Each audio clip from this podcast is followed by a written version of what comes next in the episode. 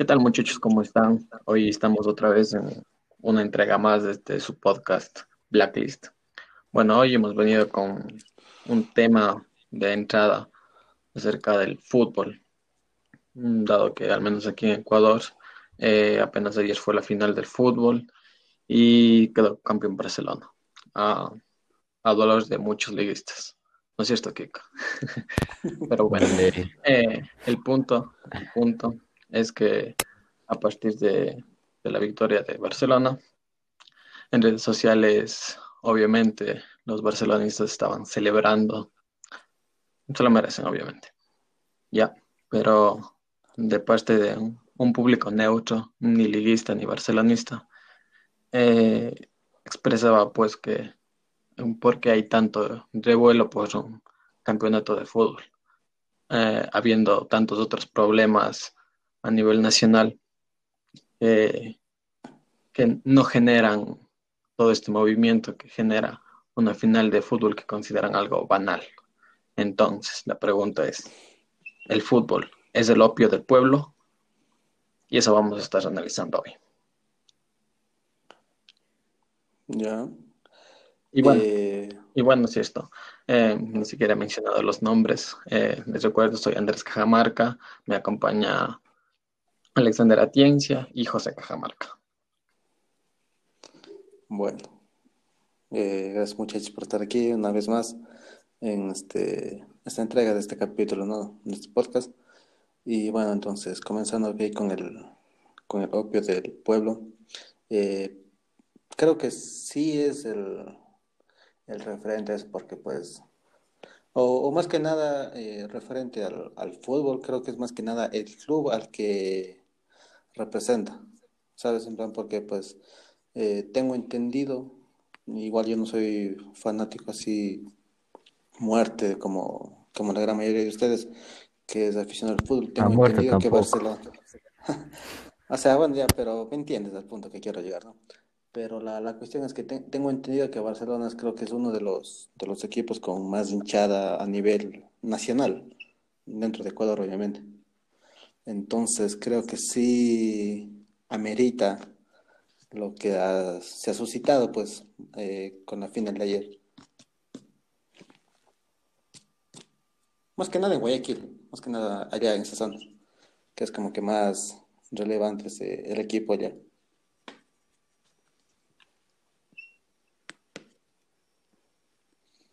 No sé, ¿qué opinas, Alexander?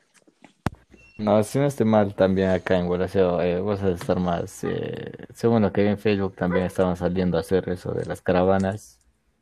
Eh, ¿escuchaste algo, Andrés? Mm, la verdad no, pero bueno, es cierto, creo que es un detalle que omití en la introducción y es que justo ahora en contexto de pandemia eh, hay una prohibición de salir de las casas a partir de las 10 de la noche eh, justamente para evitar aglomeraciones, para evitar contagios, considerando que estamos en fin de año. Y, y bueno, resulta que el partido acababa un poco más de las 10, acabó, ¿no? Eh, yo me acuerdo que se acabó como a las sí, 10 y media. sí, algo así. Ya. Entonces, lo, lo normal es que los hinchas salen pues a, a celebrar, a celebrar el título que ha conseguido el club. Y en este caso también están poniendo en riesgo la integridad de ellos mismos, de sus familiares, de que aumenten los contagios y tal. Entonces, como que por ahí también surgían las, las críticas en este caso específico. Entonces, la, el fútbol tiene la culpa de que pase esto. O sea, por ahí, no sé cómo. Mm, más que fútbol, las mismas personas. Por eso digo, más que el fútbol, las mismas personas, porque independientemente de quién hubiese salido campeón o que yo siento, me parece que igual de las dos hinchadas me hubiesen salido a, hacer las caravanas. Mm, sí, yo también pienso lo mismo. Eh, no sé, quizá hay una, una diferencia en cuanto a la cantidad de hinchas que, tiene cada club. Barcelona, obviamente, jala una cantidad de personas inmensas. Pero pero bueno, a ver, otra cosa que, quería decir es que mm, hay muchas personas como que aculpan al, al fútbol, al fútbol de que mm, nuestro país se ha considerado tercermundista, por ejemplo. O sea, es famosísima, ya hasta llega a ser un cliché la frase de que un país en el que se pone en primer lugar a, no sé, un futbolista que un médico nunca va a poder salir del tercermundismo o parecidas, así que van por ese estilo. O sea, yo al menos mm, voy, a comenzar soltando mi opinión y para abrir el debate, ¿no? Eh, considero que en lo absoluto tiene que ver las, las, aficiones a cierto deporte em, como para que se configure un país como, como mundista, como primer mundista. ¿Por qué? Porque, por ejemplo, eh, me, baso ahorita mucho en lo que he visto en comentarios de, las publicaciones. Eh, varios de los detractores del fútbol eh, decían que el fútbol es pues como el ingrediente que, que, nos tiene en el tercer mundismo, pero había personas que con las que concuerdo, que Inglaterra, Alemania, no sé, bueno, ya son dos países que considero muy civilizados y también tienen una gran acogida con este deporte y no por ello se consideran mundistas. Entonces, por ejemplo, ¿cuál, entonces, por ejemplo? Ah, no, yo estaba a darte un ejemplo de lo que está pasando con Argentina y Brasil, que son países de fútbol, pero que actualmente, por y se puede notar que por eh, malas eh, pues, por ser mal dirigidos en los países, entonces están en una decadencia económica y eso de aquí no tiene nada que ver con el fútbol, a comparación de lo que se vive en Europa, que son países futboleros, que sin embargo tienen buenas dirigencias y son países de lo que consideramos primer mundo. Mm, sí, justo, lleva como que la causa que yo considero que es la sustancial para, para, para, no sé, la degradación de un país y es justamente la educación y no, no es, ninguno, ni es ningún secreto, no estoy descubriendo el agua tibia. Y esta educación que tiene que ser ofrecida por, por el Estado, pues principalmente, tiene que ser un derecho universal. Y claro, una sociedad que esté bien educada eh, va, va a tener las aficiones, como por ejemplo el fútbol, o sea, en este caso el fútbol no es el culpable, sino las, los, los, hay problemas subyacentes que, generan que las personas em, no, tengan una panorámica clara de cuáles tendrían que ser las cosas más importantes para ellas. no, no, no pueden ver más allá de lo, no sé, como una metáfora, no pueden ver más allá de lo que está a un metro o sea, y lo que está al metro a un metro por lo general son las diversiones, en este caso el fútbol, y no pueden ver los problemas que están, están, están alrededor de las mismas personas. Es como lo que Continúa, continúa. No, sigue, sigue. No, no, iba a decir que es como lo que vi de pronto en una publicación en Facebook que hablaba acerca de lo que, que es demasiado fácil manipular a un pueblo que no tiene educación, eh, como por ejemplo con el fútbol. Claro, puede ir por ahí también. Sí, pero al menos en este caso y, mi idea era más como mm, quitarle la culpa al fútbol. O sea, el fútbol al final eh, no es, no es, no es algo con conciencia, algo que pueda manipular a la gente, sino que por lo general el fútbol está dirigido por personas que quizá pueden estar teniendo mm, intereses extradeportivos, por ejemplo. Eh, por mm. eso. Eh, yo no me refiero a que el fútbol tenga la culpa de nada, el fútbol es un deporte que, ¿qué es eso? Eh, pero me refería a que con eso se puede manipular a las personas. Es como una como un camino hacia eso, digamos. Exacto. entonces creo que estamos de acuerdo en que no es el fútbol, sino son las mm, personas, las personas de poder principalmente, las que pueden, no sé, torcer esta, este medio de distracción que, o sea, es necesario, es necesario para la vida misma. Como había por ahí una propaganda de, de un banco que decía que el fútbol es lo más importante de las cosas menos importantes. Entonces, sí, sí, como que coincido con esa noción. ¿Tú qué opinas, oye, José? Yo, yo me estaba sintiendo ahí como mueble loco y estaba escuchando nada más.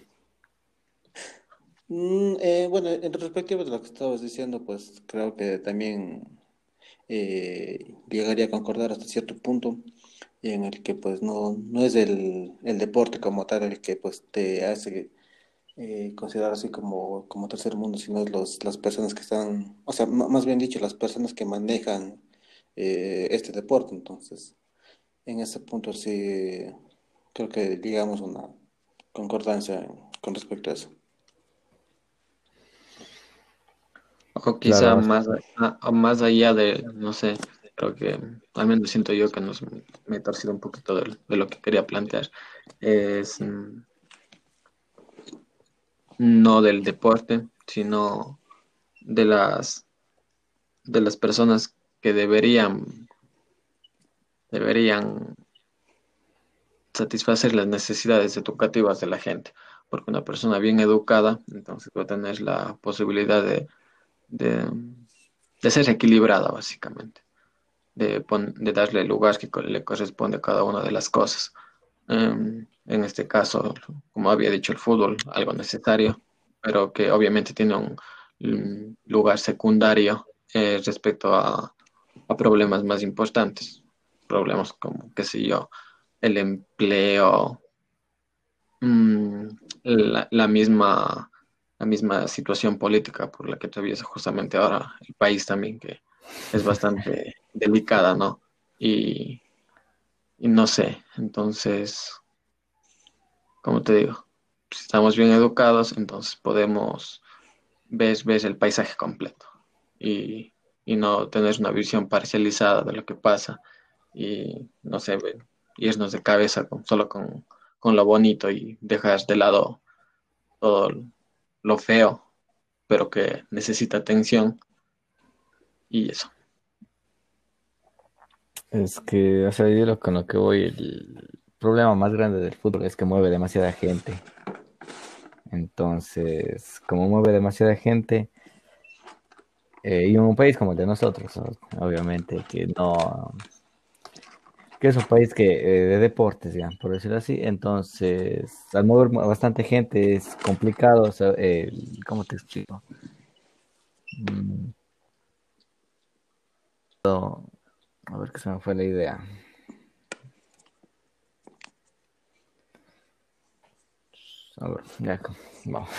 como, eh, vos dijiste entonces, si un pueblo eh, tuviese educación, entonces eh, supiese discernir en que, y dar límites a cada cosa, poner en, un límite al fútbol y un límite lo que realmente necesita el, país o cada persona en sí para, para pues mejorar como, como país más que nada. Hablando, si mejora el país, obviamente va a mejorar todo la la, el entorno en que nos rodea como, como personas. Eh, claro, porque como estaba diciendo el Tucán hace rato. Eh, claro, entonces, entonces ya creo que un poquito para también ya saltarnos de tema. Entonces, no sé, bajo qué criterios creen que debería no sé, vamos por niveles, no, intentemos comer todo el pastel de un solo bocado. O sea, por ejemplo, ¿bajo qué criterios debería darse la educación en la familia? ni siquiera nos pasemos al plano formal, porque obviamente la educación tiene dos niveles, bueno, más incluso, he dicho, no sé, a la ligera. Pero bueno, justo ahora se me ocurren tres, la sociedad, la familia y la educación formal. Entonces, en este caso me interesa la, familia. ¿Qué creen que sea necesario que en el seno familiar se inculque para que, para que en relación con lo que hemos visto anteriormente, eh, las personas puedan ser equilibradas respecto a las cosas que dan más valor en su vida?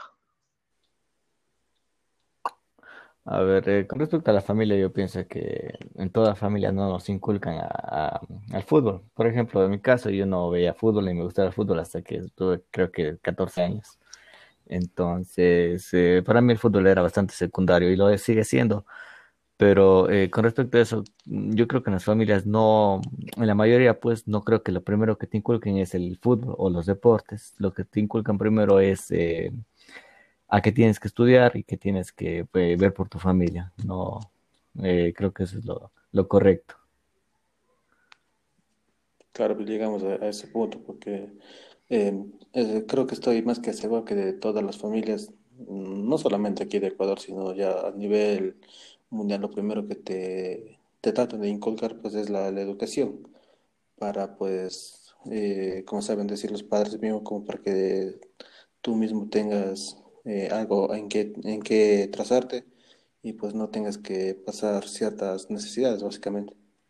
Entonces sí, creo que es el, la familia creo que es el núcleo eh, central en el que te tienes que centrar en la educación, la educación básicamente. Mm, sí, y ahora que me pongo a pensar, eh, en la familia de hecho se, se intenta como jerarquizar las, las, las prioridades que vas a tener en tu, en tu vida, como por ejemplo siempre o bueno, hablo en, los, en las familias prototípicos, obviamente va a haber matices distintos en cada familia, pero por ejemplo, que si yo, te inculcan que lo primero está la religión, ya, eh, no sé, después la familia, eh, tal vez después el trabajo y también los valores que, en los cuales se rige una sociedad. Y no sé si me falta alguno, o sea, que se les venga a la mente, si que sea potente, no lo dije. Mm, no, o sea, yo creo que, que acerca de este tema del fútbol es que hay que jerarquizar las cosas y poner límites. Donde empieza esto, termina aquello. Entonces creo que con el fútbol es igual. Y, y nada, pues hacer como empezamos, empezamos pues con esto, era que que para poder discernir entre lo que necesitamos es pues la educación. Y pues eso creo que nos falta bastante. Y por ejemplo, mm, hablemos un poquito de lo que pasó ayer con respecto al toque de queda, que era a las 10 y pues que la gente empezó a salir eh, pues luego de esa hora. Eh, con respecto a esto de la pandemia, sobre todo, eh, creo que es bastante irresponsable y eso es una falta, mm, falta de educación y falta de, de ¿qué sería? De, de moral porque es, algo que actualmente no se debería hacer ahora mismo. Entonces, no sé si ustedes vieron los videos que había, es que había una cantidad de gente exagerada. Entonces, creo que no, no está, no está para nada bien eso. Entonces, entonces creo que sí, eso coincide también con lo que yo te había dicho de, de que, o sea, lo que se pretende enseñar en la familia, no sé, que es, como te decía, bueno, la religión, bueno, que no tiene cabida, pero sí la familia. O sea, si das prioridad a tu familia, entonces obviamente no vas a salir porque te puedes contagiar y, luego regresas a tu casa y contagias a tu familia. Entonces ya como que por ahí vas viendo esas falencias. Y también que había mencionado, em, a ver, ya los valores también. Entre los valores entraría el, el valor de ser un buen ciudadano, ¿no? De cumplir y acatar las, las leyes que se te, se te imponen. Y, y, al no hacerlo como la noche, la noche de ayer, entonces, la noche, de anoche. oh, fan de Bad Bunny, ¿no? Rosalía. Bueno, entonces. Cada la mención ahí. Em, entonces, bueno, eso demuestra que aunque en la familia se pretenda enseñar ese, ese tipo de cosas, que se intente jerarquizar, entonces, no sé, eh, vemos que algo falta entonces, porque en la familia siempre se intenta enseñar eso. Entonces, que ya pasaría a un plano de que la educación formal o qué creen ustedes que se necesita como para que esos valores inculcados en la mayoría de familias, porque evidentemente no es en todas, eh, puedan ser lo suficientemente fuertes como para que eh, rijan en la vida de las personas. Mm, la, educación, lo que yo creo que voy a ser team, team educación y pues que ahora no estoy estudiando, pero sí considero que la educación debería ser uno de los pilares fundamentales que toda familia debería inculcar, eh, muy por, muy por en segundo plano de, la, de lo que es, eh, como estabas mencionando hace rato, porque pues creo, y, igual y me afundan por eso, pero yo creo que la educación es mucho más importante que tener una creencia religiosa a una corta edad. No, con respecto esto un poco, eh, hablando de educación no se refiere a estar o no estudiando, eh, creo que esto va un poco más allá, eh, habla de pues educación de manera claro, por, social por eso yo te, hablaba así como al menos tres planos de educación, desde la sociedad, la educación que te imponen desde, desde el medio en el que vives, tu comunidad, tu cantón, tu país, em, tu familia, no se necesita explicar, y bueno, el plano formal, que sé yo, el, la educación básica, la educación básica superior, el bachillerato, la universidad, no sé. Eh, claro, pero aquí, o sea, lo que nos rige con, respecto al contexto en el que estamos hablando, creo que la educación eh, primaria, sí, la, de la escuela. la formal. Sí, la escuela. pero solo me refiero con, con, respecto solo a la parte primaria, o sea, la escuela y lo que te enseñan en casa. Eh, creo que eso es lo, para luego eh, cumplir, como decir así, o respetar los valores que te inculcan desde pequeño. Y creo que ahí está, eh, pues a veces el error que no se sabe eh, la manera correcta de, de, pues, enseñar estos valores. No sé claro, también yo pienso que falta como una, una cuestión de, de complementar lo que se enseña en la casa que se pueda desarrollar también en la, en la escuela. El, creo que un, problema que, sería como vital como, como, para al menos esbozar una solución a futuro es que tanto la casa como la escuela trabajen en conjunto, porque imagínate que la, la, en la familia le enseñan valores, pero va a la escuela y en la escuela o sea, se olvidan que eso existe. O sea, se, van directamente a, lo, a los conocimientos puros y duros. Y entonces todo esto que se necesita como para mejorar como sociedad no se va a desarrollar. Y lo mismo va a pasar si en la, si en la escuela eh, intentan, intentan, intentan desarrollar estos valores necesarios, pero si en la casa no tienen no tienen mucha idea de qué va. Eh, no sé, los muchachos no, no tienen la instrucción de sus padres o de alguien que esté a cargo de ellos. Entonces también se complica bastante la situación. Mm, claro, sí. Sí, sí entiendo a qué te refieres con eso y es justamente lo que creo que opinamos los tres acerca de eso. Entonces, pues, sí, creo que eso eh, eh concierne bien lo que Estamos ahí conversando. Como un chico resumen. Ajá, o sea, como que, como que engloba todo, ¿sabes? Como que para, para que darle más vuelta al asunto ahí mismo. Claro, y ahora, eh, ya como este chico resumen, eh, quisiera dar, eh, pues, hablar de otro tema, que tampoco es otro, otro tema, pero me quedé con esa frase que dijiste, Andrés, que el fútbol es lo más importante de lo menos importante. Y no sé, pues quería eh, preguntarles a ustedes acerca de qué opinan acerca de eso. O sea, para mí lo más importante es la música. No sé si la música es importante, importante o es también parte de lo importante de lo menos importante. Um, creo que yo creo que entra ya bastante la subjetividad también ya. Ajá. Eh, los colores, pues. Ajá, porque pues, por ejemplo, como tú dices, eh, para ti la música puede ser algo que esté por encima de cualquier otra cosa, o sea, no, no, no, o sea, no, no, no dentro de cualquier cosa, dentro de lo importante, de lo menos importante, como decía tú, ¿sabes? Eh, en ese plan. Y puede que para mí o para Andrés eh, sea otra cosa. Entonces, ahí sí, como dice el Andrés, entra creo que demasiadamente la, la subjetividad. De... pero, o sea, ¿qué opinan ustedes? Eh, a mi parecer, yo pienso que, el, que que pues la música, o sea, sin fútbol se puede vivir sin música, creo que es un tanto complicado, porque pues... Mm, bueno, e, en eso sí, porque pues, desde pequeños... Que, ajá, ah, porque claro, sería como que muy, muy, muy silencioso todo, entonces como que no pegaría, ¿sabes? Ah, claro, eh, no sé, desde una... desde una visión de lo... No, quiero sonar técnico porque después sueno más tonto cuando no, terminas de dominar el, el término.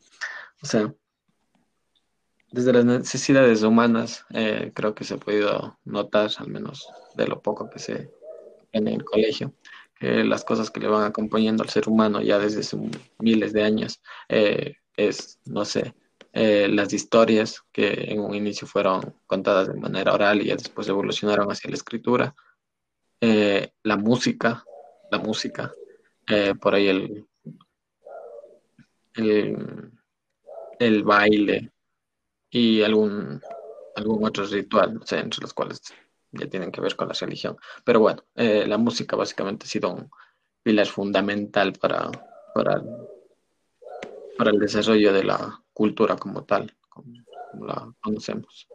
Eh, porque tiene varias funciones, desde el, desde el mismo disfrute, eh, también ha tenido funciones ceremoniales, o sea, es obviamente nos acordamos cuando hemos estado en algún instituto religioso, o sea, siempre el canto es parte de.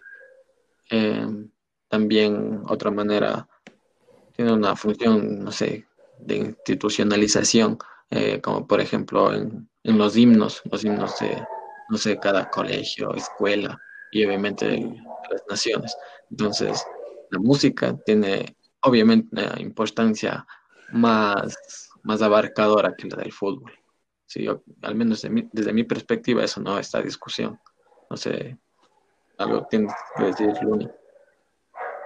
Mm, no, ah, bueno, ahora que lo mencionas de esa manera, mm, sí, no, no lo había visto desde ese punto, o sea, de los puntos ceremoniales, religiosos y eh, simbólicos, de, como lo acabo de mencionar, no lo había visto desde ese punto, sino más bien como desde el punto de vista del disfrute de, la persona.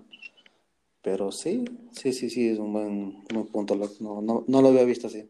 Mm, claro, sí, yo considero que la música es aplastante respecto al, fútbol en este caso. Eh, no sé, es como por ahí hay esos memes, no sé, de que tal se sienta en la mesa de tal y tal se sienta en la mesa con otra persona. Entonces, no sé, yo creo que música y fútbol no se sientan en la misma mesa. no, creo que no. Como Griezmann no se siente con Ronaldo y con Messi. claro, entonces, entonces sí, la música es más, más importante, pero más importante, más trascendente, más, más, allá de importante. Porque no sé, Cuando respecto a lo a lo, ay, tengo buenas ideas. Eh, creo que con, lo respecto a, con respecto a los hobbies, pienso que, es eso. Mm, pero, pero, pero eso sí, pero eso sí, eh, tampoco se puede desvalorizar al, al fútbol porque también tiene, eh, tiene unas implicaciones tremendas el fútbol. O sea, no, sé,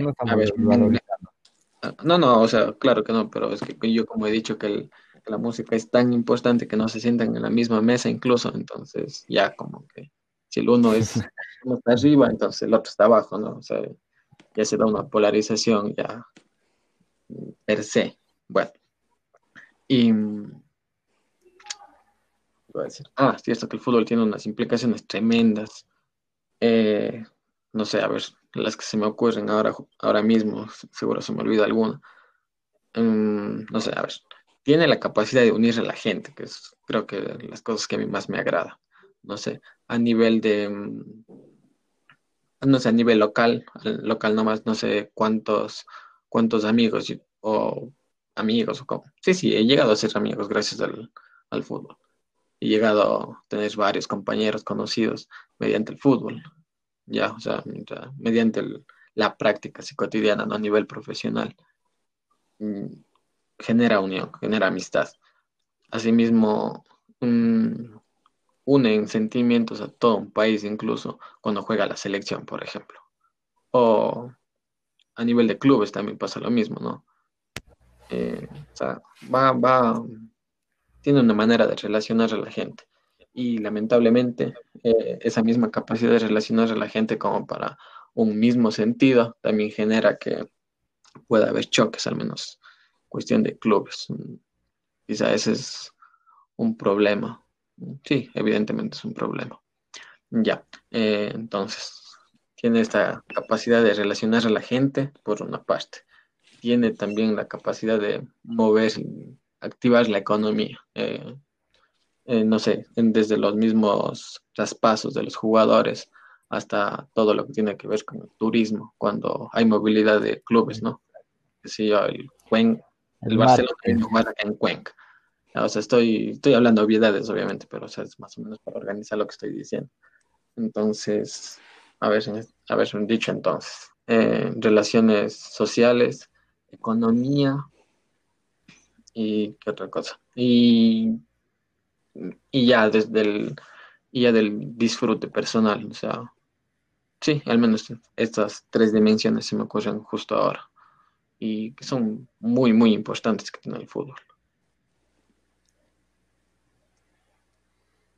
Eh, claro, eh, eh, en el nivel económico sí creo que el fútbol, aparte, no sé, mm, de alguna otra economía suficientemente grande en el mundo, no sé si es que exista otra o, de otro deporte, pero creo que el fútbol creo que es uno de los principales que mueve cantidades enormes, enormes de dinero, así como, como estabas diciendo, cuando juegan los clubes. o sea, creo que los clubes más más grandes. O sea, solo un clásico, Barcelona, Real Madrid. Eso mueve la bola de gente y dinero al mismo tiempo. Mueve muchísima gente. Entonces, eso fomenta turismo y economía pues, dentro del país. Entonces, sí, genera demasiado dinero el fútbol. Dentro del país a nivel internacional también, como te digo, son Barcelona, Real Madrid mueve dinero de todo el mundo, no mueve el dinero solo de, España. O sea, por así decirlo, yo me refería ya globalmente, porque se dije fue no, no estaba hablando aquí de, o sea, precisamente aquí de Ecuador, pero creo que hacía referencia a eso. O sea, me, refería al fútbol como tal, al deporte como tal. Sí. Y pasando, sin pasarnos de tema, hablando de lo mismo, del dinero en el fútbol, eh, también tenía planteado, o sea, el salario de jugadores eh, de, los deportes eh, internacionales. ¿Qué opinan acerca de eso? Porque, o sea, los salarios de la, del menos la mayoría de los jugadores. Por ejemplo, estuve viendo, la otra vez leí eh, que, por ejemplo, el salario que promedio que cobran en España los jugadores de la primera división es de más de 300 mil euros anuales. Eh, personalmente, creo que se me hace algo eh, sumamente exagerado el precio que llegan a pagar. Bueno, no, no pagar. El precio, bueno, sí, pagar dejémosle pagar a los jugadores por las divisiones, o sea, puede que sea de una división baja como una división alta, eh, me sigue pareciendo que es una exageración total del dinero que, que les dan a ellos, personalmente. Mm, por mi parte, yo considero que no es exagerado. Eh, o sea, te pagan de acuerdo a la empresa en la que trabajas, ¿no? O sea, no sé qué, empresas, no, no, se me ocurre ninguna empresa. Pero bueno, o sea, no es, no es igual que trabajes en tu empresa patito, que si ya te van a pagar ahí tus, tus, ya tu salario básico, a que estés trabajando en Apple. O sea, es que cada, cada empresa eh, te va a pagar de acuerdo a la cantidad de dinero que mueve. Entonces, en, eso sí, estoy de acuerdo Entonces, el, fútbol también, eh, en estos aspectos monetarios, también es, es, una empresa. Es una empresa. Y, claro, eso sí. Y si, el, y si esta empresa genera tanto dinero eh, como los clubes grandes, los europeos, obviamente también te van a pagar bastante. Porque gracias, gracias a tus servicios es que están están consiguiendo todo ese dinero. O sea, a mí me parece lo más lógico.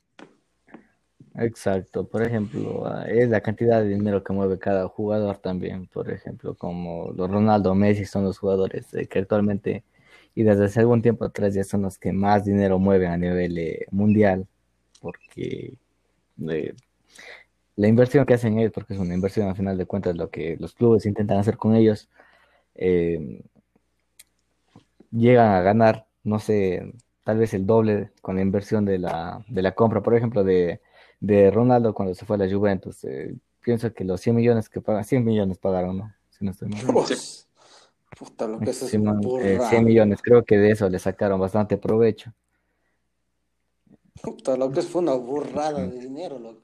Y no, no, es que gana 30, creo que gana 30 millones, ¿verdad? No, y, o sea, lo, lo, al menos para mí más impactante es que justo ahora no es el, el fichaje más caro. Fichaje más ah, caro, ah. más. O, 200 o sea, Encima, encima, de eso hay, hay jugadores que están, en, digámoslo, de alguna manera así, eh, en mayor cantidad de precio que los más mm, solicitados, por decirlo de alguna manera, como Messi y Cristiano Ronaldo. Claro, es que tienes que darte cuenta, sí, es que tienes que darte cuenta que ahorita Messi y Cristiano Ronaldo no están pues ya jóvenes. Por ejemplo, ahora mismo eh, Mbappé creo que eh, valía 200 millones algo así, si no estoy mal. Por ejemplo, lo de Haaland, es así, eh, hay un equipo que se llama Borussia Dortmund, digo esto por el lunes que no sabe mucho de fútbol. bueno, Haaland es un jugador de actualmente tiene 20 años y, el Borussia Dortmund le compró al, al este, al, al, ¿a quién le compró Andrés? No me acuerdo el nombre. Perdón. Eh, Haaland, ¿en qué, ¿en qué equipo estaba? No recuerdo, te voy a mentir si te digo un nombre. No me acuerdo. Pero bueno, la cosa es que el Borussia Dortmund, el equipo alemán, le compró en 20 millones y actualmente está evaluado en 30 millones y tiene apenas 20 años. Entonces, pues ahí está. Cuando, por ejemplo, hacen la comparación de antes, que con 25 millones comprabas a Ronaldinho y ahora con 25 millones no te alcanza ni para un jugador de promedio. O sea, me refiero a la, pues a la liga Europa. en, las ligas en Europa más claro, porque aquí los jugadores pues, están, no están pues tan valorados en, pues a eso. Bueno, a, lo mejor era de lo que estaba diciendo de pronto que se, se, me hacen unos precios exagerados. Mm, voy a hacer que es por parte de que pues, no, no, no estoy muy familiarizado en este tema de fútbol y del dinero que mueve. Entonces sí, se, se, me hace bastante, se me hace bastante. Pero eh, sí, estoy, estoy hablando desde la ignorancia, como digo, porque pues no, no soy muy apegado al fútbol. No sé, por eso. Ah, claro, pero o sea, ahorita, ahorita, los rangos de, de, precios de los jugadores, al menos los jugadores top, está alrededor de los 100 millones. Y, y bueno, ya si son alguna cosa extraordinaria, extraordinaria, entonces ya mucho más, como de pronto te había mencionado, Neymar llegó a valer 200 tantos millones de dólares. 220 ya, entonces... Eh, euros, ni siquiera dólares, euros. Euros, O sea, que es una cosa... Por ejemplo, ahora mismo entré en Transfer Market y está Mohamed Salah, Sadio Mané, Harry Kane, eh, Kevin De Bruyne y Trent Alexander-Arnold. Eh, todos superan los 110 millones de dólares, de, de euros. Hostia. Está bastante loco. Obvio que es una burrada de dinero, loco. Un precio descomunal, como te dije antes, hace unos años en los cuales no veía fútbol yo. Eh, comprabas a Ronaldinho, que por 25 millones creo que le compró el, el Barcelona, entonces, y era un jugador descomunal, pues, para su, para su época. Y entonces ahora jugadores, digamos, que están por encima del promedio llegan a valer eh, tranquilamente 100 millones de, de euros a superar esa cantidad. Y esto... Ah, ah, bueno, con eso de que, de, de promedios, con eso no estoy muy de acuerdo, la verdad, porque sí tienen que ser jugadores top mismo para valer esa cantidad de dinero.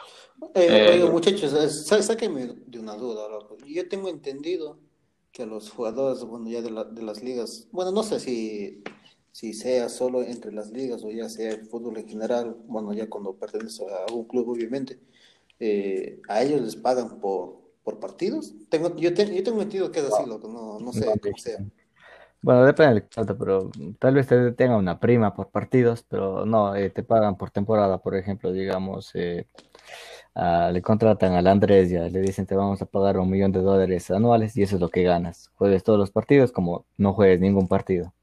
Oh, es un precio fijo, sí. Tal vez no eh, tal vez con primas, digamos que si juegas 10 partidos y en los 10 haces 5 goles, eh, no sé, te dan 5 mil dólares de, prima. Entonces, eso es aparte, mm. pero eso no, no, es, no es el salario fijo. El salario fijo es el millón y eso es lo que le pagan, o no juegue.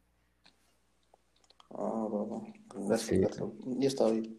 Claro, por eso hay incluso jugadores que tienen las piernas aseguradas, ¿o tú no lo crees? Cristiano tenía aseguradas las piernas en Real Madrid. No sé cómo está el asunto en la Juve. No, eso tampoco Eh, exactamente. ¿A qué le pagaba al club. ¿Ah? Andrés, exactamente, ¿a qué te refieres con asegurado las piernas, creo que dijiste? Ah, o sea, con un asegurador. O sea, si Cristiano se llegaba a lesionar, la aseguradora le pagaba al club. Oh, ah, o sea, si, qué sé yo, si vos tienes asegurado tu carro, chocas tu carro, la aseguradora te paga el, daño. Oh. Está re virgen este tema de fútbol. Toma un poco el tema que dijiste, Andrés, que no, tampoco es que haya jugadores, o sea, yo te hablo de promedio, eh, me refiero, pues, por ejemplo, Trinidad Alexander Aldo es un jugadorazo, pero no es top, top. Y ya vale 110 millones de euros. Sadio Mane también es un jugadorazo, goleador de los mejores, pero tampoco es que vaya a estar en el top. No, o sea, a mí sí, me parece el jugadorazo. Mane ya superó a Suárez en goleo en, el Liverpool y obviamente va a seguir subiendo porque sigue jugando. Está joven también, creo que tiene 28 años, algo así. Pero no, le da 28 años creo que tiene, no, no estoy seguro. Pero no le veo como que, no sé. puede que esté equivocando, y Simon tiene 28 años. sí, 28 tiene. Y es un jugadorazo, yo no digo que no sean jugadorazos, pero no, no le veo pues eso para mí me ven como jugadores, claro que están obviamente encima del promedio, son súper encima del promedio, pero no, no para llegar al top de los mejores de los mejores tampoco. Así estoy, y, y, ahora que me pongo a pensar, también depende bastante pues la nacionalidad por el valor que tienes en el mercado de fútbol, pues. Eh, el, y a veces esta coraje te da eh, al, el valor que tienes e incluso los reconocimientos que tienes, porque mm, no, no sé hace cuánto había una publicación así mismo en Instagram, me parece, eh, en, la que ponía, en la que ponía que si Andrés Iniesta hubiese, si, se hubiese llamado Andresiño, fijo, tenía mínimo un balón de oro.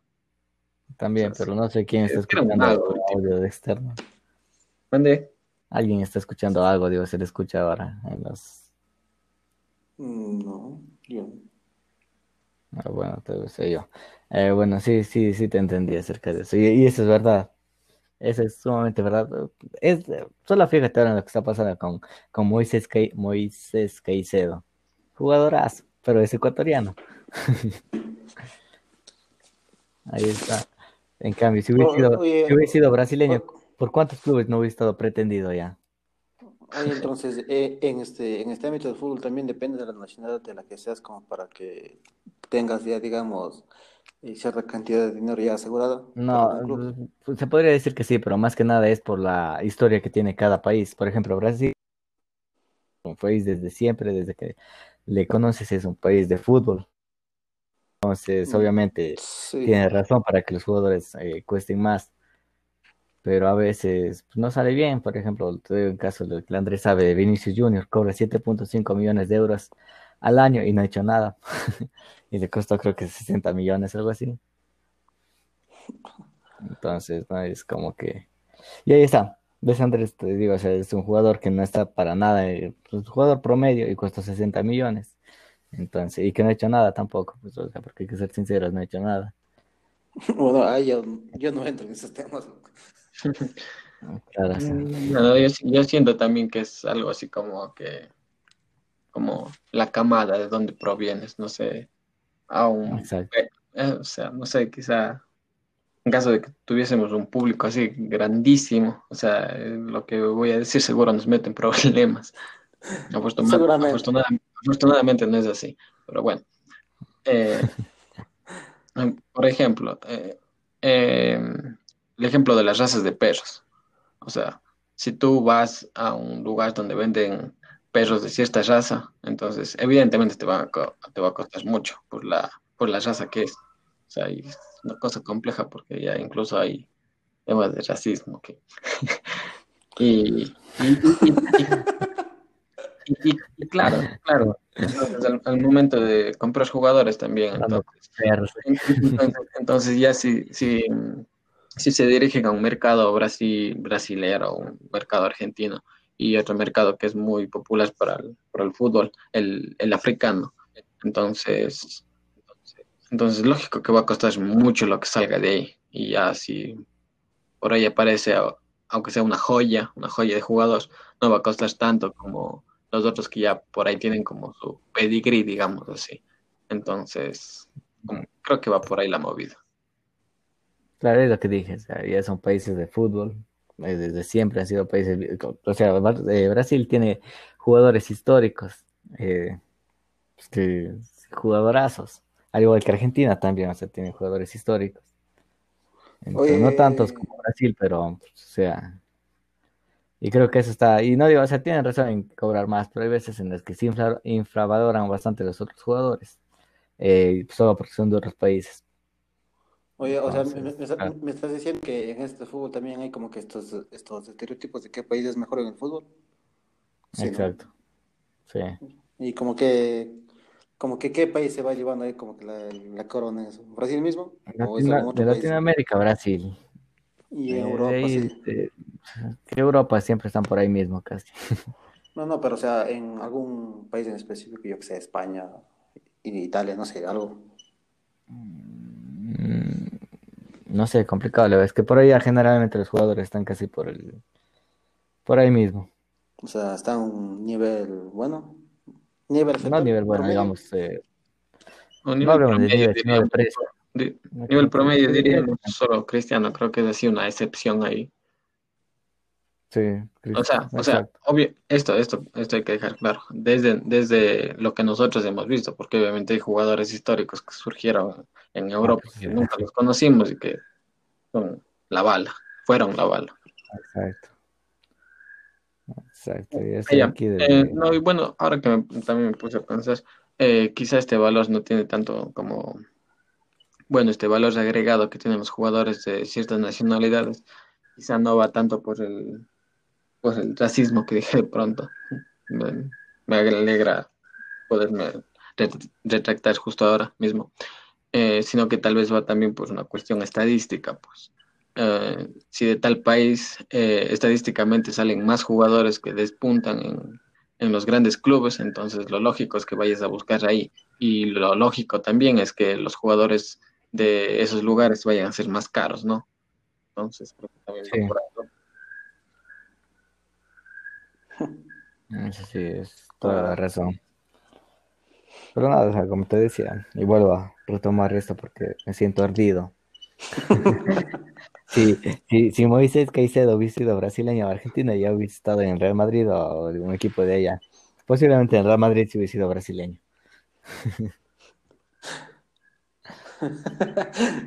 no, sí, es que tiene 19 años y es jugadorazo. ¿Y o sea que sigue jugando aquí mismo o qué? Claro, creo que sí, en Ecuador me gusta. Creo que está en, el. ¿Cómo es estando en el. Este, en el. En, el Independiente está, ¿no? Sí, creo, sí. Eh, supuestamente estuvo pretendido por el Manchester United, pero, pero pues hasta ahí nomás no, no ha habido nada confirmado. Quedan pretensiones nomás. Exacto, solo algo así. Mm. Y retomando lo que dije de pronto acerca de Haaland, eh, Transfer Market le puso un precio de 100 millones de euros ni siquiera estaba en 80, estaba en 100. Y nació el 21 de, enero, febrero, marzo, abril, mayo, junio, julio. de julio del 2000. Solo para que vean nomás. Y bueno, también ahora sí pasando un poquito del tema. Yo quería hablar acerca de la, de la, de lo que empezamos hablando acerca de la, qué tan importante es la, pues, la, eh, la educación universitaria, pasando ahora sí de manera drástica. Ya. o, bueno, para no pasar de manera drástica, estuve viendo eh, la otra vez una entrevista al ex director técnico del, del América, que no recuerdo el nombre, era el Piojo Herrera, si no estoy mal. Ya, ¿qué pasó con mal? Entonces, no, eh, entonces, nada, le estaban entrevistando a él acerca de los jugadores que, que hacen después del, del fútbol después de retirarse o los que no llegan a triunfar. Y él lo que iba a decir es que lo que generalmente eh, hacen es que les eh, apoyan en el estudio, o sea, a que estudien. Entonces, por eso, para no dejarnos un poco del tema, quisiera, o sea, preguntar sus opiniones acerca de la educación, em, em, pero ya estando dentro del ámbito del fútbol, que ya estás en un equipo de fútbol bien posicionado, ¿qué tan importante crees que es la educación ahí? No sé, creo que para hacerlo un poquito más interesante, eh, ¿qué tan importante es la, la, educación en caso de que ya tengas todo servido monetariamente? Yo decía, porque estamos hablando de fútbol. No sé, creo que es más abarcador y, creo que también eh, puede ser más cercano, porque no sé, la realidad de un futbolista podría estar muy lejana a, lo que nosotros hemos visto, pero no sé, al menos en mi caso he visto a varias personas que sin estudios han llegado a tener, o sea, han llegado a tener la vida resuelta económicamente. Entonces, entonces eh, lo interesante viene acá, entonces, qué los herederos, o sea, eh, mucha, mucha necesidad económica ya no tienen, tienen el colchón que les han dejado sus padres de herencia. Entonces, ahí qué tan necesaria es la educación. Y bueno, eso también creo que les aplica a los jugadores ya como tú decías, los jugadores, pero a los que han triunfado, porque son ellos los que tienen mucho dinero, más los que han tenido un, un paso un paso livianito, entonces no. Pero, o sea, con eso yo, bueno, aquí abriendo un paréntesis también, como te dije, la media, el promedio de, los jugadores que están en la primera división de, España, de los equipos de, es de 300 mil euros. Claro, en España, pero como bien dices tú. Por eso eso me estoy refiriendo prácticamente a Europa más que nada, o sea, es el país donde más dinero se mueve con el fútbol. Entonces, creo que, la, eh, que por la parte de, en, en, ese sentido, creo que no es tan como que tan complicado, digamos, ya luego estar en el fútbol. Porque quiera que no, llegando tan solo, o sea, no digo que sea fácil para nada, pero tan solo llegando a ser un jugador promedio para la Liga Española ya pues ya tienes, llega a ser millonario, porque mínimo lo que firman los jugadores siempre es eh, 3, 4 años como mínimo. Un contrato, entonces. Ya tienen, o sea, firmas el contrato, ya tienes el dinero asegurado. En la mayoría de casos, por supuesto. Bueno, en este caso tengo lo que comentar algo, porque pues, información sobre eso, cero, loco. A ver, ya. Mm, entonces, bueno, dejémosle acotado lo que tú dices de los futbolistas, que como te digo, creo que es una realidad muy lejana y, se pueden dar muchos casos también.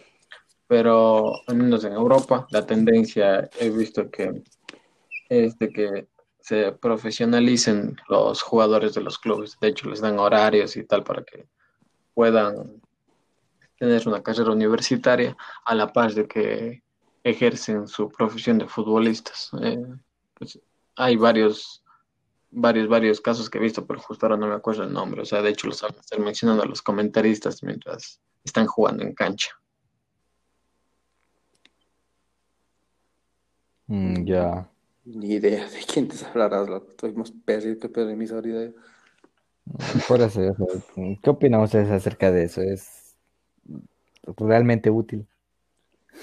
Mm, o sea, viéndolo desde, a ver, viéndolo desde un tema económico, eh, creo que si ya, ya tienes, por ejemplo, como estabas mencionando hace rato, que ya tienes firmado X contrato con X club y te, te pagan X cantidad de dinero a lo largo de los cuatro o los años que firmes, creo que pues el, la educación ya vendría siendo algo como que de segundo plano, ¿sabes?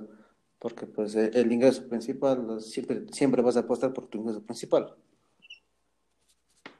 Claro, es lo que pensaba yo también. Ahora hablando, moviéndonos pues de, región a Latinoamérica, más concretamente aquí en Ecuador, porque pues, se paga una cantidad de dinero de, cobran bastante bien los jugadores, algunos de los que los que conozco ya. Entonces, ¿Qué creen acerca de eso? O sea, el estudio les sirve para, o sea, porque los jugadores se, se, digamos que se jubilan, por decir así, entre comillas, rápido. La mayoría, al menos, entre 34 o 35 años ya se retiran del fútbol. Entonces les queda toda una vida. Entonces, así tengan tengan dinero, o sea, yo, quiero suponer que quieren dedicarse a algo, no, no sé. Entonces, si no pueden dedicarse al fútbol, estudiando alguna otra carrera, ¿creen que, les, que realmente les sirva para eso? O, o sea, pues sí, si, es, si es que te retiras del fútbol, ya digamos a, la edad mínima como misión de 34, 35 años, pues estudiar una carrera. Eh, bueno, también depende de la carrera a la que quieras estudiar, ¿no? Obviamente, pero pues creo que sí, o sea, sí, sí, sí, sí te sirve de algo, loco te, te muchísimo de algo. O sea, si ya no, ya no, ya no tienes el ingreso de. Bueno, no sé cómo esté pues eso. Si se jubilan, supongo que siguen teniendo el, ingreso del club, ¿no? No, no, es que no es jubilación. También creo que depende de la afición que tenga pues el, el futbolista. Eh, porque ya después de que tienes todo el dinero que, que vayas a necesitar, entonces yo creo que ya te dedicas a lo que te gusta. Y no sé, si alguien le, le gusta algo que necesita estudiar, entonces obviamente le va a servir el estudio. No sé como para qué. Ajá, o sea, es, que eso es lo que yo quería llegarlo.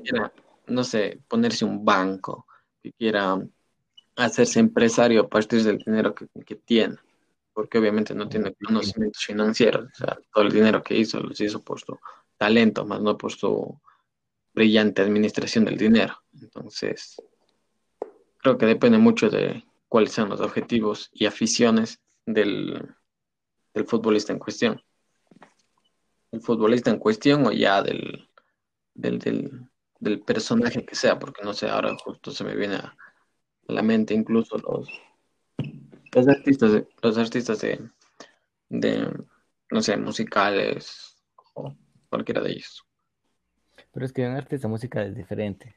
Ajá, creo que pues, la, música de los ya queda ahí y creo que ellos siguen cobrando. No, no, no, no, no me refiero a eso. Me refiero a que un artista, mm, a pesar de que siga pasando los años, puede seguir, ah, eh, puede seguir sacando, música. Claro, pero sí, sí, sí.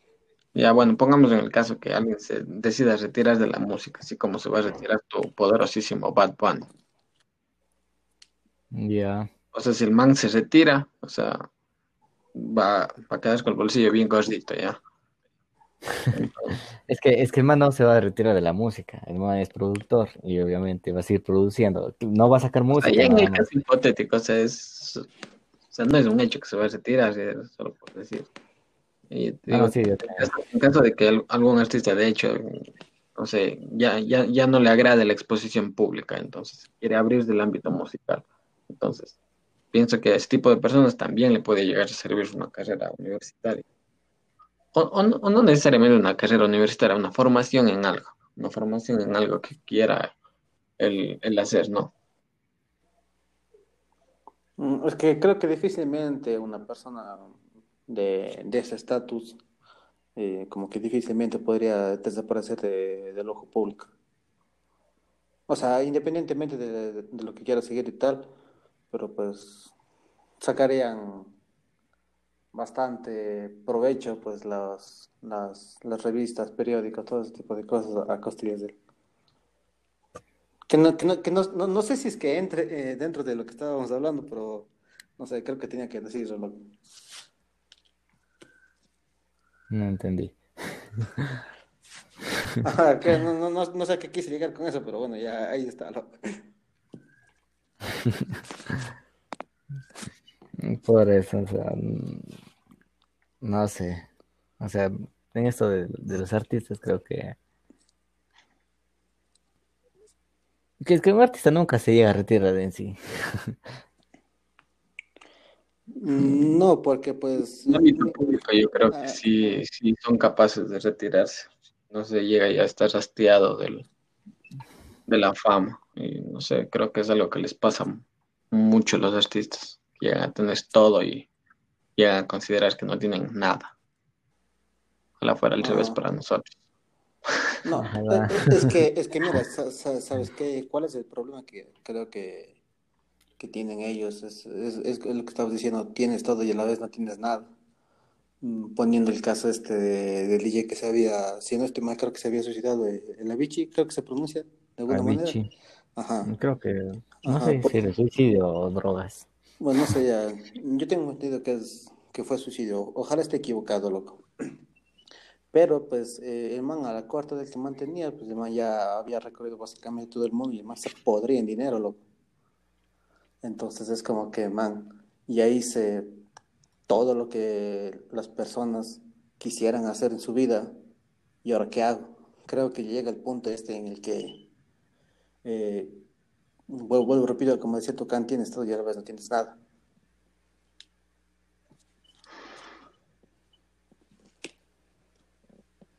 No sé, pues ustedes qué opinan. Mm, no, sí te entiendo. Eso. Pero bueno, y yo al menos también cierto, considero que la, que la preparación, eh, no sé, a nivel académico, artesanal, no sé, aprendes más que nada. El, el ser humano es una necesidad de aprender.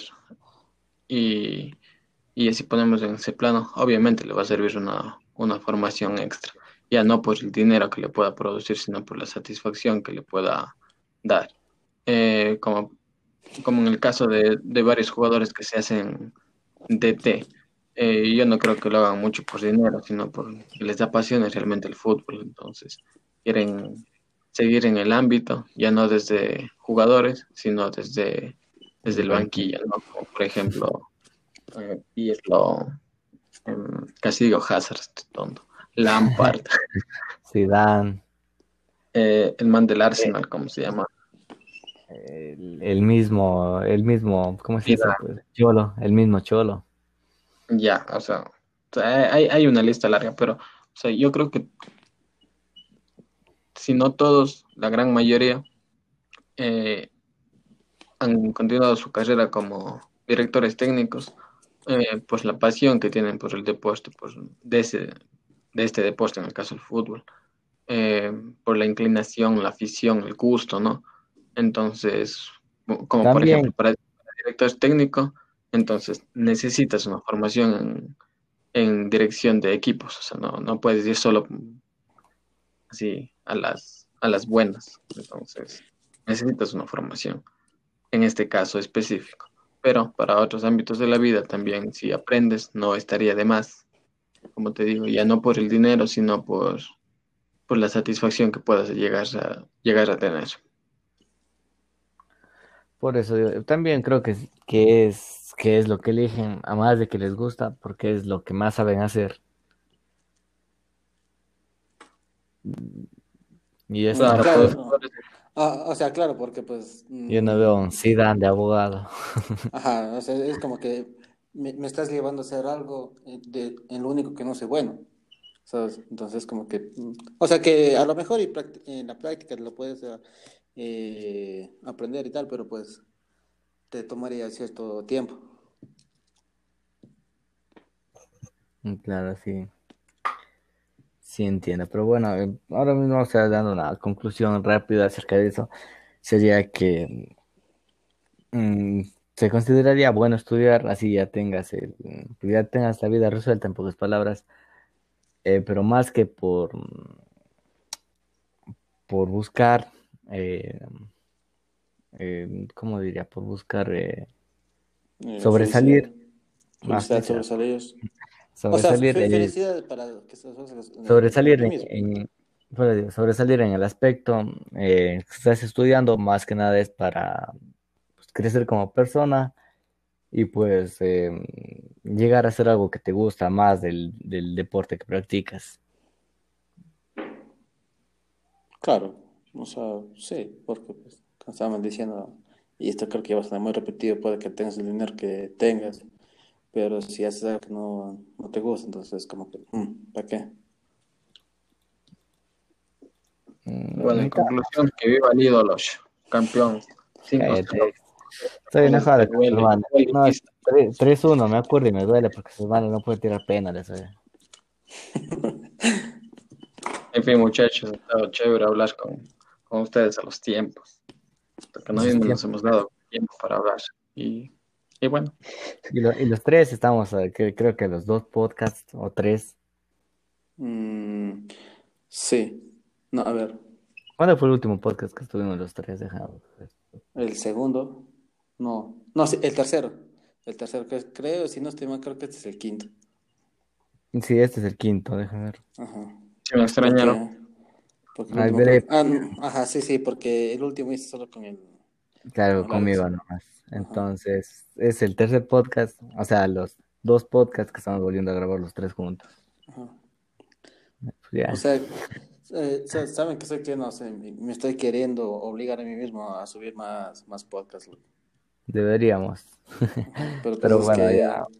Hay, temas en los que no, no, no puedo. O sea, bueno, yo más que nada creo que es más por ustedes, más que por mí, porque pues ustedes están ahí en lo suyo de, del estudio y tal, entonces creo que eso es más importante que hacer un podcast.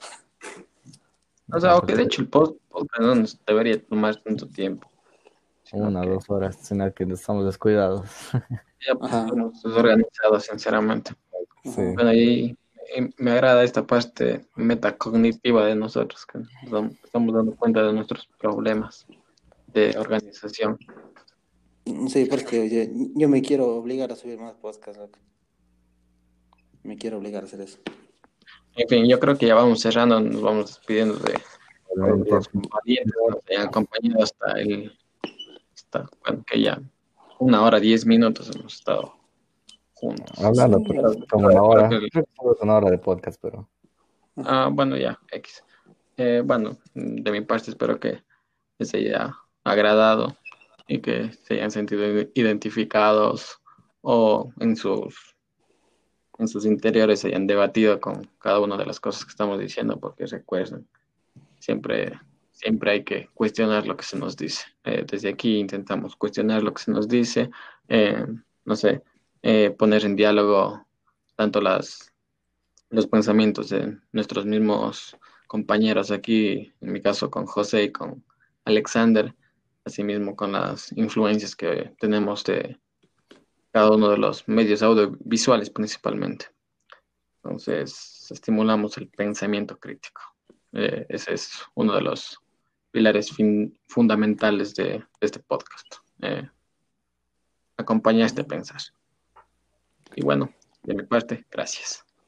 Pues bueno, muchísimas gracias por escucharnos. Espero que les haya agradado en este su podcast Blacklist. Sí, bueno, bueno, entonces creo que ya pues, es hora de ir cerrando esto. Eh, no está de más repetir pues, que gracias a todas las personas que han llegado hasta este punto de este podcast. Eh, gracias por brindarnos su tiempo. que se, se hayan aguantado esta hora 10 con nosotros. Y nada, pues nos estamos viendo en, escuchando, mejor dicho, en otro podcast. Bueno, pues, nos vemos, muchachos. Que tengan un buen año, muchachos. Ya estamos el 30. A ver, por cierto, eh, este puede que sea el último podcast del Es el último podcast del año. No, nos engañemos. Ah, bueno, sí, puede que sea. Sí. Dejémoslo que es el último, loco, ya. Bueno, feliz año nuevo, sí. y Ajá. Y esperemos que sea un mejor año, definitivamente esperemos que sea un mejor año de año estado. un mejor año para todos. Y sobre todo para la liga y que ojalá quede campeón en su tercera final consecutiva. Ah, ya, la gente gana el Cuenca, viejo. Ajá, ya. y pues bueno, muchísimas gracias a ustedes y a mis oyentes. Hola muchachos, yo me la saco. Nos vemos. Nos vemos muchachos, nos vemos.